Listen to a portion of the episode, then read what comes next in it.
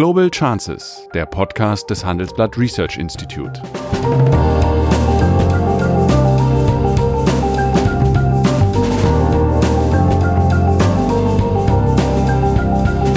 Der ehemalige Außenminister analysiert zusammen mit Professor Bert Rürup die geopolitische Lage, exklusiv für den Chefökonom, den Newsletter von Professor Rürup. Leute, die sind eigentlich gegen den Brexit, die waren für den Verbleib und haben trotzdem für Boris Johnson und die Tories gestimmt, weil sie mehr Sorgen davon hatten, dass ein linker Marxist in Downing Street Number 10 einzieht. Ich habe ja mal gesagt, die Europäische Union müsste eigentlich in ihrem inneren Reformprozess Möglichkeiten schaffen, dass ein Land wie Kanada, weit weg, trotzdem stärker assoziiert wird in die Europäische Union. Ich glaube, dass zwischen der Frage, ich äh, stimme für eine bestimmte Partei im britischen Unterhaus und dem Willen der Bürgerschaft, das Vereinigte Königreich zu verlassen, noch ein Riesenunterschied ist. Global Chances wird Ihnen präsentiert von Harman Kardon. Skandinavisches Design, innovative Technologie und wahre Handwerkskunst. Dafür steht die neue Heimlautsprecherserie Citation von Harman Kardon. Die smarten und kabellosen Lautsprecher schaffen magische Klangmomente in jedem Raum. Guten Tag, meine Damen und Herren. Äh, wie könnte es anders sein?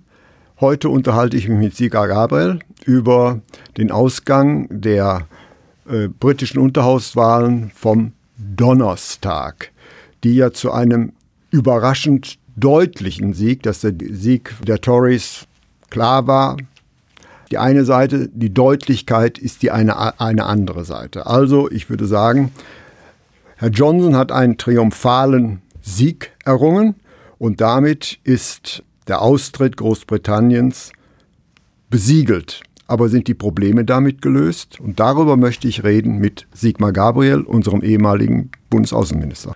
Hallo, guten Morgen. Guten Morgen. Ja, ob die Probleme, die Probleme sind sicher nicht erledigt, denn jetzt beginnt ja der schwierigere Teil, darüber zu verhandeln, wie denn die zukünftigen Beziehungen zwischen Großbritannien und der Europäischen Union aussehen sollen. Die Briten sind zwar aus der EU ausgetreten, aber sind ja immer noch Europäer und haben ein großes Interesse daran, dass es für ihre britischen Unternehmen einen Marktzugang zum europäischen Markt äh, gibt und wie die Bedingungen darüber sind, darüber muss jetzt verhandelt werden. Das wird sicherlich nicht ganz einfach. Also formal werden Sie ja wohl Ende dieses Jahres ausscheiden, aber dann wird sich, solange es eben kein Abkommen gibt, faktisch nichts verändern. Und da hat dachte man, man würde im nächsten Jahr damit fertig. Und da habe ich meine Zweifel, wenn man alleine bedenkt, dass das kleine äh, Grönland äh, drei Jahre verhandelte, um seinerzeit aus der EU auszutreten. Äh, Laufen wir wieder nicht in eine Hängepartie? Also man kann, oder ich kann jedenfalls den Grund für deinen Pessimismus verstehen. Das ist schon verdammt knapp. Ähm, nun weiß ich nicht, ob Michel Barnier und andere nicht doch parallel zu den bisherigen Gesprächen auch ähm, die Fragen mitbearbeitet haben, wie das die zukünftigen Verhältnisse aussehen sollen. Ähm, meine einzige Hoffnung, dass es doch gelingt, ist, dass der Druck auf die britische Ökonomie natürlich groß ist, klare Verhältnisse zu schaffen. Die Unsicherheit jetzt hat ja schon ihre Schleifspuren hinterlassen und die kriegt man letztlich nur weg, wenn die Rechtsverhältnisse zwischen Großbritannien und der EU geklärt werden.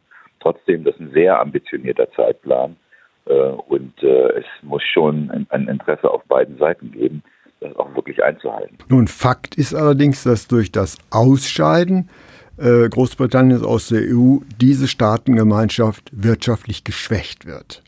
Auf der anderen Seite ist natürlich ein Zusammenrücken der USA und Großbritannien zu erwarten und damit erhöht sich natürlich auch, ich sag's mal abgewogen und unvorsichtig, das Erpressungspotenzial von Donald Trump auf die EU. Na, das wollen wir mal abwarten. Also das erste ist, dass sagen wir die Attraktivität der Europäischen Union wirtschaftlich ungebrochen ist. Äh, und ich bin mal gespannt, wie die britischen Unternehmen reagieren auf Vorschläge aus den USA, bei denen amerikanische Unternehmen äh, relativ äh, niedrige Zutrittsbarrieren haben, um auf den äh, britischen Markt zu bekommen. Aber die britischen Unternehmen hohe Zutrittsbarrieren auf den für sie viel wichtigeren europäischen Markt besitzen.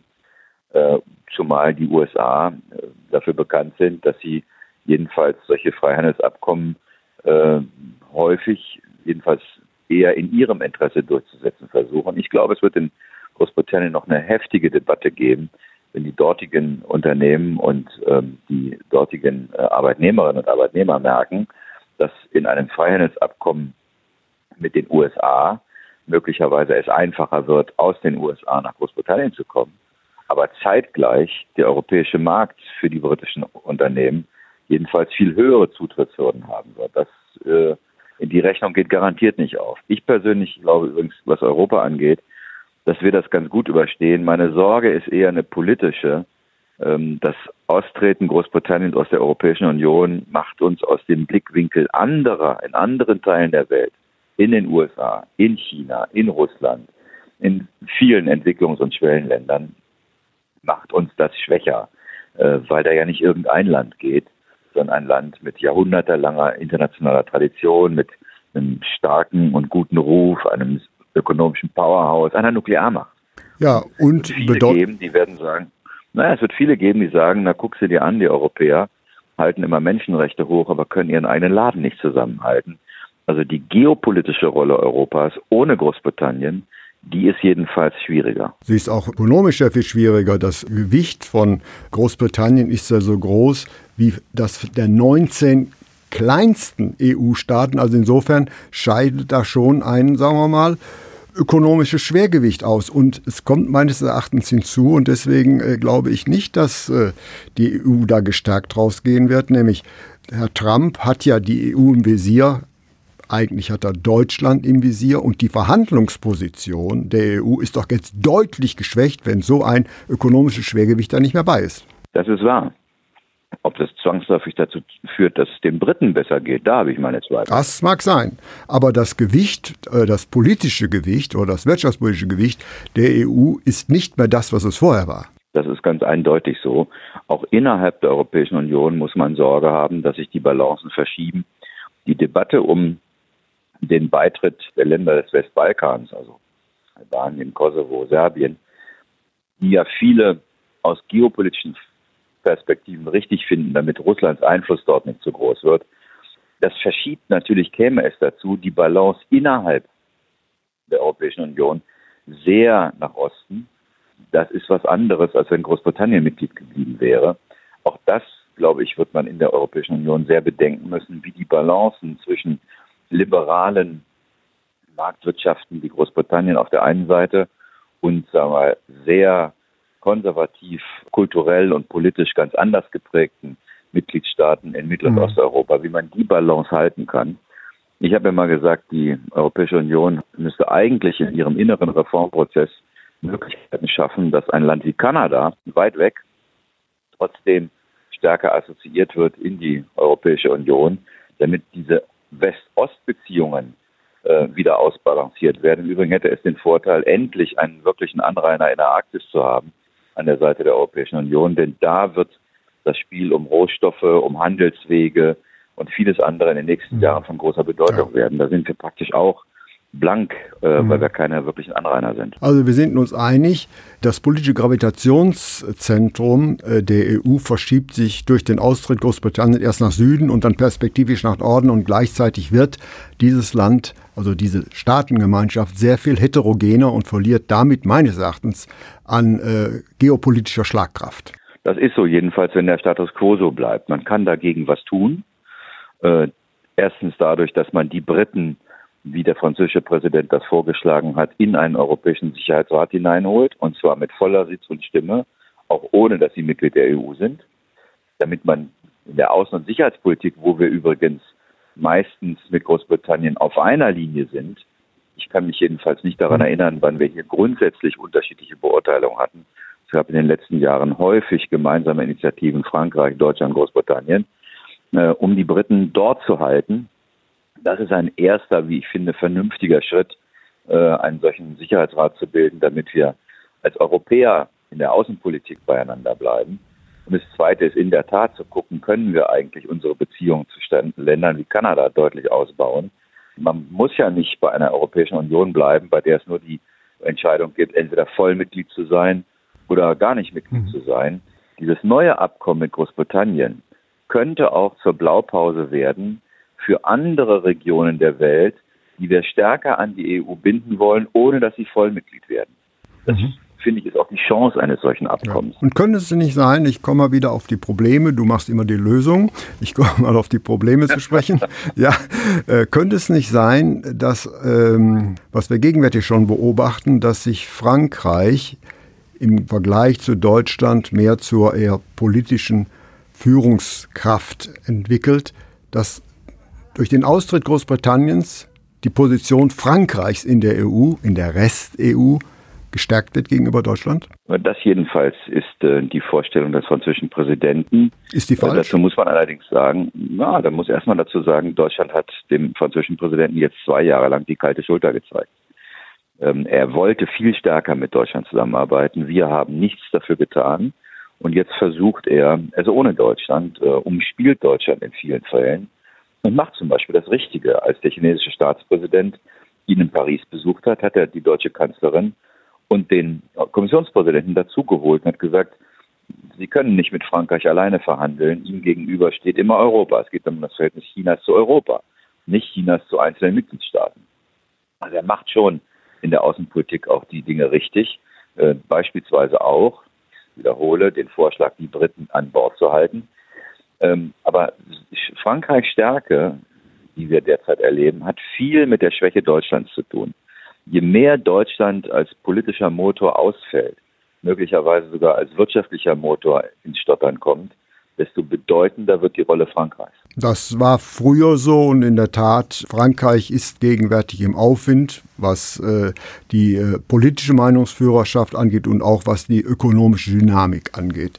Also insofern glaube ich, haben wir hier schon eine leichte Verschiebung der politischen Koordinaten innerhalb der EU. Allerdings können wir uns nochmal auf den Punkt gebracht jetzt leisten, wo der nordische Block, ja, eine, auch was die Stimmen angeht, seine Sperrminorität verloren hat, dass wir jetzt Länder, wie gesagt, Balkanländer hinzunimmt, die vom ökonomischen Status und von der politischen Kultur, vorsichtig formuliert, noch nicht unbedingt auf dem Niveau der alten Mitglieder sind. Nein, das kann man natürlich nicht. Ähm, wir tun aber auch hier so, als gäbe es nur die Möglichkeit, Mitgliedschaft oder keine Mitgliedschaft. Mhm. Ich würde mal dazu raten, äh, sich daran zu erinnern, dass es auch einen Unterschied zwischen Engagement und Marriage gibt. Ähm, und die Frage ist, wie engaged sind wir eigentlich dort? Warum baut China oder finanziert China die Schnellbahnverbindung zwischen Belgrad und Budapest und, und nicht Europa? Ja. Mhm. Also ich würde sagen, was wir tun müssen ist, wir dürfen diese Länder nicht sich selbst überlassen, denn es gibt dort die Intervention Russlands, es gibt auch den Versuch des Islamischen Staats in den muslimischen Regionen Einfluss zu gewinnen. Deswegen haben wir ein vitales Interesse daran, diese Länder auf dem Weg nach Westen zu begleiten. Allerdings gibt es dafür zwei Voraussetzungen. Erstens, sie müssen die entsprechenden Kriterien der Europäischen Union erfüllen, aber zweitens, sie müssen vor allem auch selber daran glauben. Manchmal hatte man in der Vergangenheit bei einigen Staaten den Eindruck, sie würden zwar versuchen, diese Kriterien formell zu erfüllen, damit sie an die Geldtöpfe der Europäischen Union kommen, aber sie haben keine Ownership empfunden, nicht sozusagen sie nicht verinnerlicht. Ich habe, wenn ich dort war, immer gesagt, ihr müsst nicht deshalb die Kopenhagener Kriterien zur Mitgliedschaft der EU erfüllen, weil ihr in die EU wollt, sondern ihr müsst sie erfüllen, weil es gut für euer eigenes, eigenes Land ist, weil es gut für eure Bürger ist. Diese Form von Ownership fehlt es. Und deswegen hat Macron nicht zu Unrecht gesagt, so schnell geht das nicht. Und ich glaube nur, dass man zwischen Mitgliedschaft und keiner Mitgliedschaft dazwischen eine Menge machen kann und machen muss, um die Länder nicht zu verlieren. Auch seine Position ist übrigens eine, die sich an Deutschland richtet.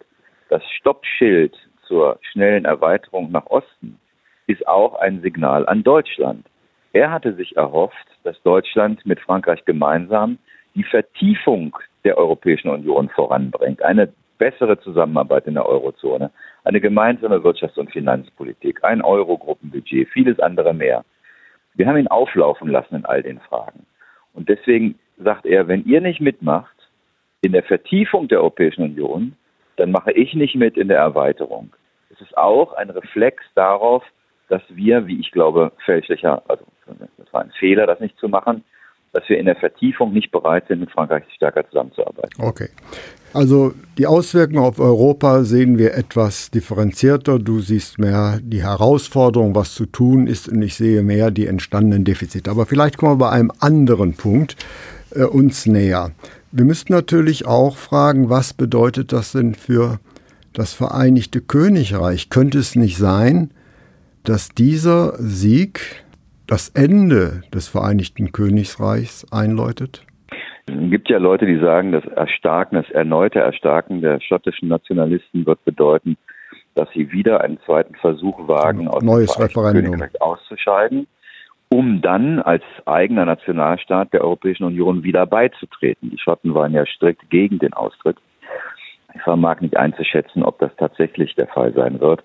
Man kann nur erkennen, dass jedenfalls die Wahl in Großbritannien äh, nicht dazu geführt hat, dass sozusagen die beiden Blöcke Tories und Labour Partei beide gestärkt worden sind, sondern die Tories haben gewonnen und Labour hat in vielfacher Hinsicht verloren, auch an die schottischen Nationalisten. Und zwar insbesondere äh, in den altindustrialisierten Gebieten, nicht? Ja, und das liegt einfach daran, dass natürlich in den klassischen Labour-Hochburgen Leute möglicherweise mehr Angst davor gehabt haben, dass jemand wie Jeremy Corbyn Ministerpräsident des Landes wird, als vor dem Brexit. Es gibt Leute, die sind eigentlich gegen den Brexit, die waren für den Verbleib und haben trotzdem für Boris Johnson und die Tories gestimmt, weil sie mehr Sorgen davon hatten, dass ein, äh, ein linker Marxist in Downing Street Number 10 einzieht. Äh, und hätten die, hätte Labour sozusagen einen moderateren Vorsitzenden, einen moderateren Kandidaten gehabt, wären die Wahlen vielleicht nicht so stramm und gut für die Tories ausgestanden. Aber diese, diese sozusagen zwei Seelen, waren in äh, vielen äh, Wählern vorhanden, sozusagen so gegen den Brexit zu sein, aber auf keinen Fall einen, einen linken, man muss ja leider auch sagen, linken Nationalisten und Antieuropäer, mhm. denn auch Jeremy Corbyn ja. hat nicht viel von der EU gehalten, als den zum Ministerpräsidenten zu machen. Das hat da auch stattgefunden und profitiert haben unter anderem die schottischen Nationalisten. Das war ein, in der Tat ein Blick zurück, aber wenn die schottischen Nationalisten profitiert haben, bedeutet das, das Ende des Vereinigten Königreichs oder werden äh, den Schotten weitere Sanktionen gemacht? Ach, ich glaube, dass ähm, zwischen der Frage, ich äh, stimme für eine bestimmte Partei im britischen Unterhaus und dem Willen der Bürgerschaft, das Vereinigte Königreich zu verlassen, noch ein Riesenunterschied ist. Aber dazu muss man Menschen befragen, die sich besser in der schottischen Gesellschaft auskennen. Ich glaube jedenfalls so einfach einen Rückschluss zu machen, die haben sich für eine nationalistische Partei entschieden und nicht für Labour und nicht für die Tories. Und deshalb kann man davon ausgehen, sie wollen auch aus dem Vereinigten Königreich ausscheiden. Das glaube ich ehrlich gesagt nicht, dass das eins zu eins so zu rechnen ist. Und dann viele haben sozusagen aus, äh, wollten nicht aus dem äh, aus der EU ausscheiden, wollten aber auch nicht eine nach links gewendete Labour-Partei wählen und haben sich dann für die schottische Partei, aber auch manchmal für andere Parteien entschieden. Vielen herzlichen Dank. Wir können festhalten, die Brexiteers haben sich durchgesetzt. Was äh, dieser historische Sieg der ausscheidungsaustretenswilligen Tories nach sich bringt, für die Zukunft Europas angeht oder sogar auch für die Zukunft Großbritanniens, kann man nur resümieren. We are still confused, but on a higher level. Ich bedanke mich bei Sigmar Gabriel. Alles Gute, ja, tschüss. Das war Global Chances mit Sigmar Gabriel, der Podcast des Handelsblatt Research Institute.